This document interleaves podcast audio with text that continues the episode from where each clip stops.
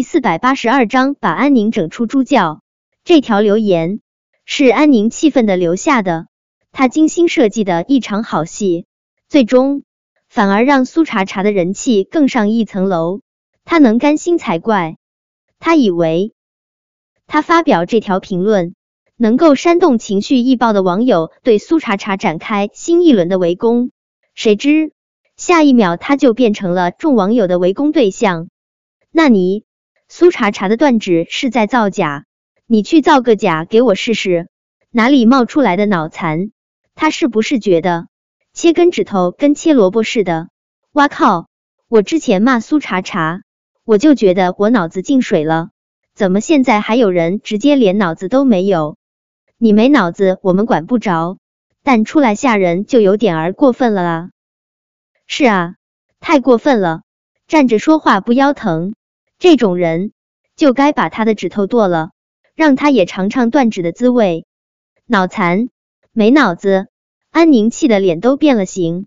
他堂堂硕士学位的高材生，谁敢说他没脑子？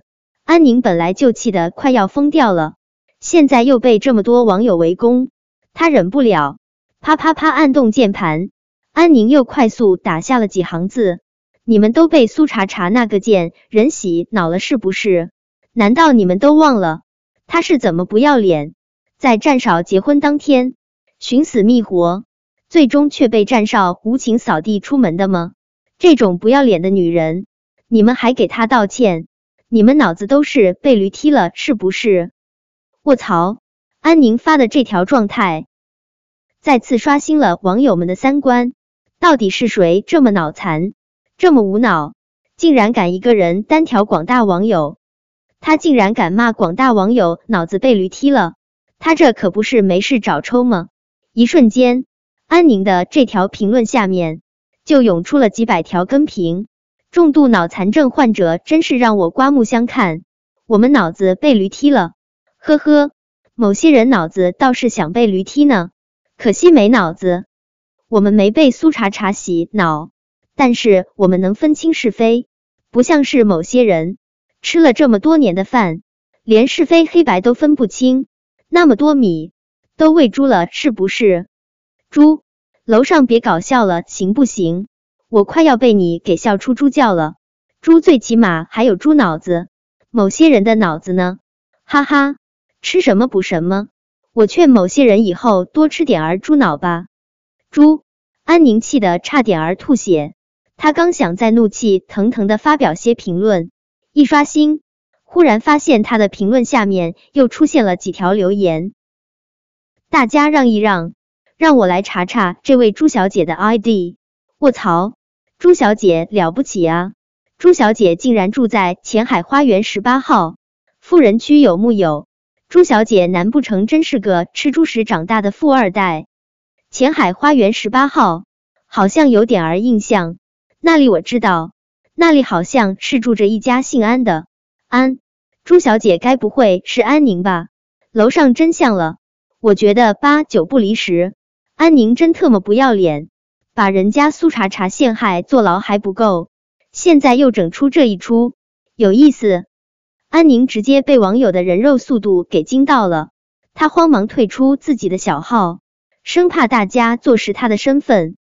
安宁觉得自己今天真挺倒霉的。他刚将手机扔到一旁，就接到了他父亲的电话。自从他和战玉成婚礼那天，他的丑事被当众曝光，战玉成就断了与安氏所有的合作。安氏现在的情况可以说是举步维艰。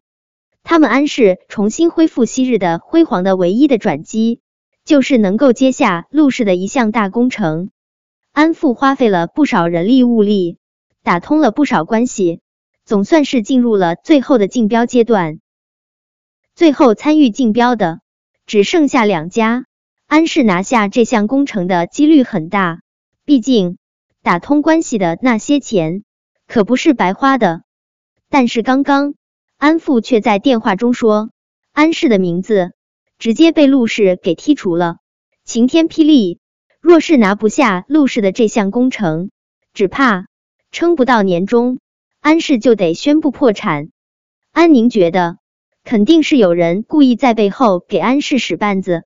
他气得浑身打颤，恨不能将背后那人挫骨扬灰。他现在已经入不了战玉成的眼。他在婚礼上被战玉成抛弃，他都已经数不清他遭受了多少白眼。他是父亲选中的安家下一代继承人，安氏继承人的身份让不少人忌惮，大家不敢明目张胆嘲讽他。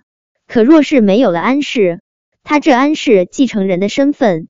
也不复存在，到时候他还不得遭受全世界的白眼？不，他安宁绝对不能活得如此窝囊。他要安氏重回巅峰，他要重新站在战玉成身边，让所有的人都看到他安宁有多么的光彩夺目。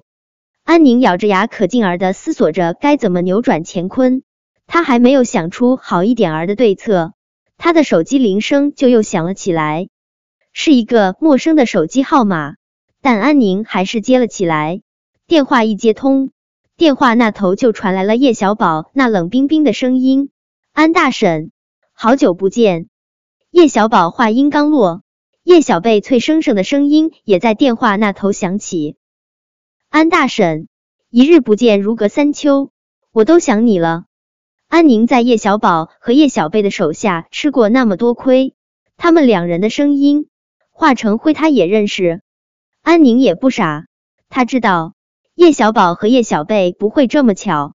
刚好安氏被陆氏踢出局，他们就打来了电话，一定是他们在背后做了手脚。是你们对不对？叶小宝、叶小贝，是你们故意害我安氏对不对？安宁咬牙切齿的对着叶小宝和叶小贝吼道：“你们到底想做什么？我们安氏跟你们无冤无仇。”你这么害我们安氏，对你们有什么好处？安大婶，你笨的还不算是无可救药。叶小宝不疾不徐的说道，颇有乃父之风。是我们找二伯，让他将安氏踢出局。不过你有句话说的不对，安大婶，我们不共戴天，哪来的无冤无仇？安大婶，你活该被我二伯踢出局。叶小贝神气无比的说道。谁让你总是欺负我们查查阿姨？我哥已经查清楚了，这次发布视频的人是你弟弟安康。你们这么害我查查阿姨，我们不给你们点儿教训，怎么能算是查查阿姨最爱的宝贝儿？